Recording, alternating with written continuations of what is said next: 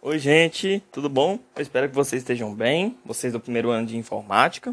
É, a gente vai continuar a falar sobre o que a gente estava falando antes, né? E agora, com a diferença aqui, temos livro didático. Eu peguei o meu essa semana, fiquei sabendo que o de vocês, vocês também pegaram essa semana, né? Eu acho, né, que foi essa semana.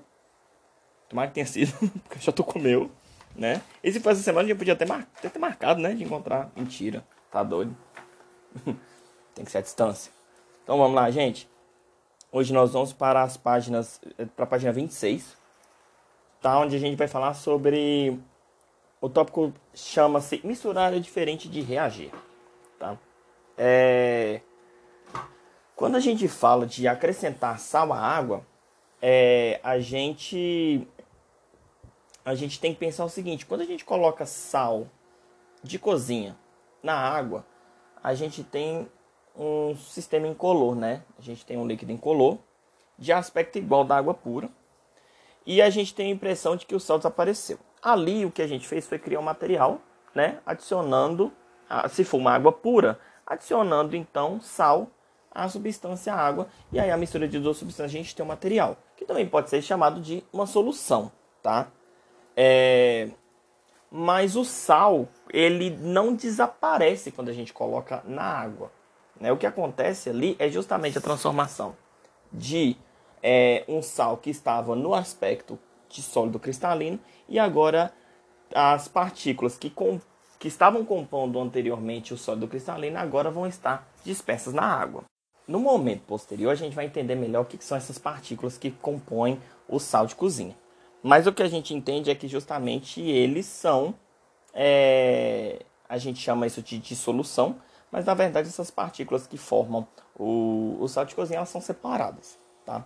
É, e aí quando vocês podem experimentar essa água no qual o sal foi misturado, é, você pode a gente verifica então que a água ficou salgada, né? Que é uma propriedade desse material, né?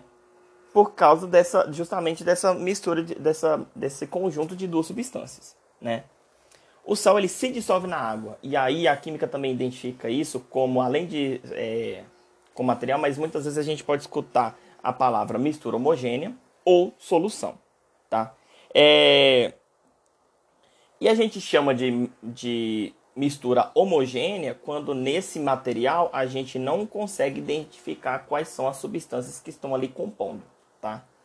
É, e aí a água e o sal eles vão poder ser separados depois por um aquecimento. Se eu aquecer uma mistura que tenha sal e água, né, um material que tenha sal e água, o que, que vai acontecer? Eu vou ter a evaporação da água e aí eu tenho então o sal, é, eu obtenho o sal depois da evaporação da água.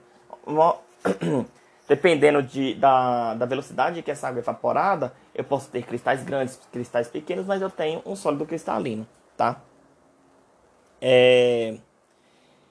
E aí, essa dissolução do sal na água, a gente também é... a gente também exemplifica ela como uma transformação física. Do mesmo jeito que a gente estava discutindo mudança de estado físico na semana passada. Quer dizer, era pra gente ter discutido, né? A gente teve outras, outra coisa na, no, no, no, momento síncrono, né? Tanto que esse, esse podcast eu não vou fazer ele tão comprido assim não para vocês, tá? Que teoricamente a gente vai ter duas coisas para discutir na semana que vem, tá? É, quando a gente. Outra coisa também que nós temos aqui é acrescentando água quente a uma xícara de chá. Primeira coisa que a gente tem é quando a gente tem.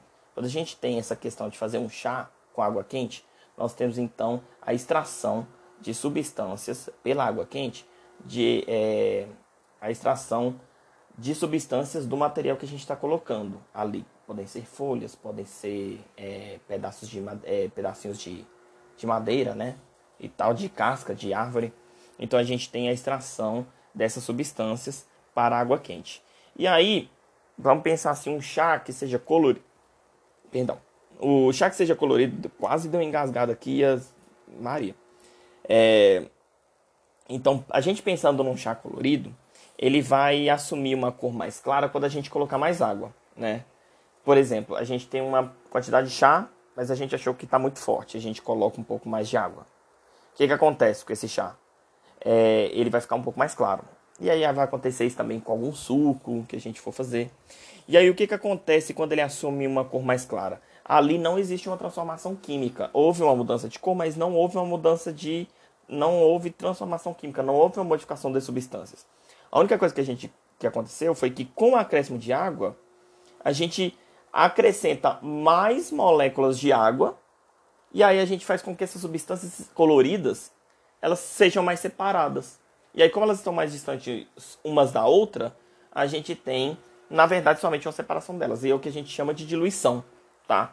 Quando a gente diminui a quantidade é, de substâncias naquele local. A gente, a gente, na verdade, local no sentido de naquele volume. A gente aumenta o volume, então a gente aumenta a quantidade, é, a quantidade de água e a dispersão, né, o espaçamento entre essas, essas moléculas ali que, que fariam parte do que foram extraídas para fazer o chá, né?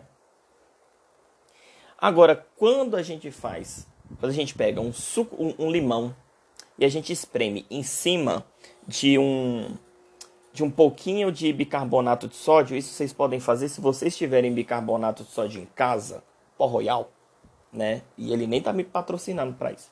Quando a gente pegaria ali o pó royal e a gente pingar umas gotas de limão, a gente já observa uma efervescência ali. Ali já é produção de gás, tá?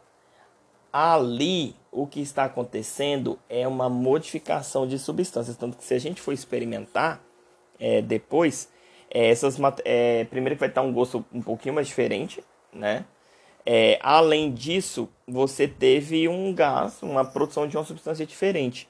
Como são, são substâncias diferentes das substâncias iniciais, né? Que você partiu de um sólido cristalino e, é, em pó e um, um pó cristalino e um, um suco, né, um, um, um sumo do limão, é, ali a gente já disse que aconteceu alguma coisa diferente e a gente fala que ali foi uma transformação química, porque eu tenho propriedades diferentes dos meus produtos.